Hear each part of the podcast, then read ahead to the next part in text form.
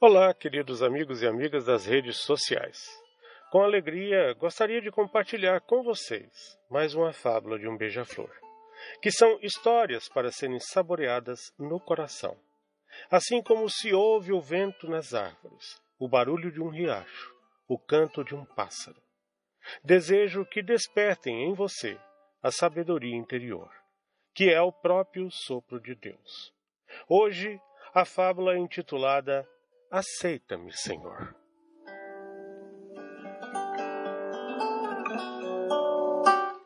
Aceita-me, Senhor. Aceita-me neste breve momento. Não se recorde dos dias que passei longe de ti.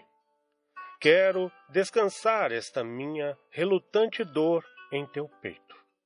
Vaguei por muitos caminhos, Senhor, tu sabes, perseguindo vozes que me atraíam, e elas não me levaram a lugar nenhum.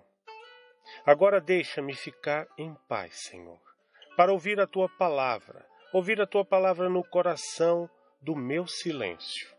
Deixa-me ficar em paz. Tu mantém o seu olhar fixo em mim. Aquele mesmo olhar que se dirigiu a Pedro no momento da traição. Não afastes o teu rosto dos obscuros segredos que trago dentro do meu coração.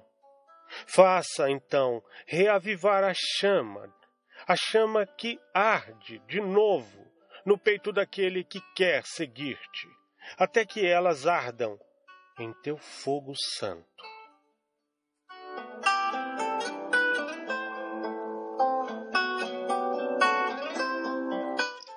Saborei no seu interior esta pequena história Afinal, o dia amanheceu tão lindo, eu durmo e acordo sorrindo.